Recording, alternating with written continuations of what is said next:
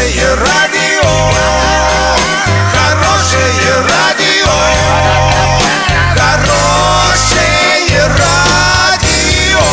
Радио Шансон.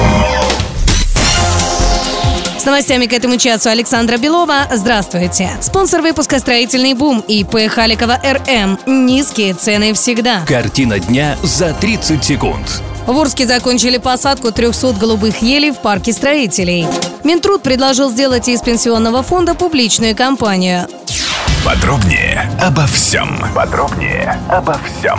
В Орске закончили посадку 300 голубых елей в парке строителей, которая была организована в рамках благоустройства территории при поддержке благотворительного фонда «Софмар». Теперь главная задача – это полив молодых деревьев для того, чтобы они прижились. Но он вызывает вопросы. Арчане считают, что ели поливают недостаточно часто, а земля под ними трескается. Но муниципалитет утверждает, что полив производится через день.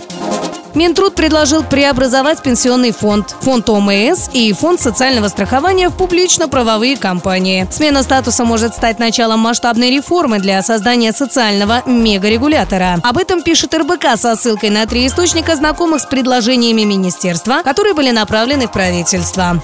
На сегодня и завтра доллар 64.49, евро 71.84. Подробности, фото и видео отчеты на сайте урал56.ру, телефон горячей линии 30 30 56. Оперативно о событиях, а также о жизни редакции можно узнавать в телеграм-канале урал56.ру для лиц старше 16 лет. Напомню, спонсор выпуска – магазин «Строительный бум». Александра Белова, радио «Шансон Ворске».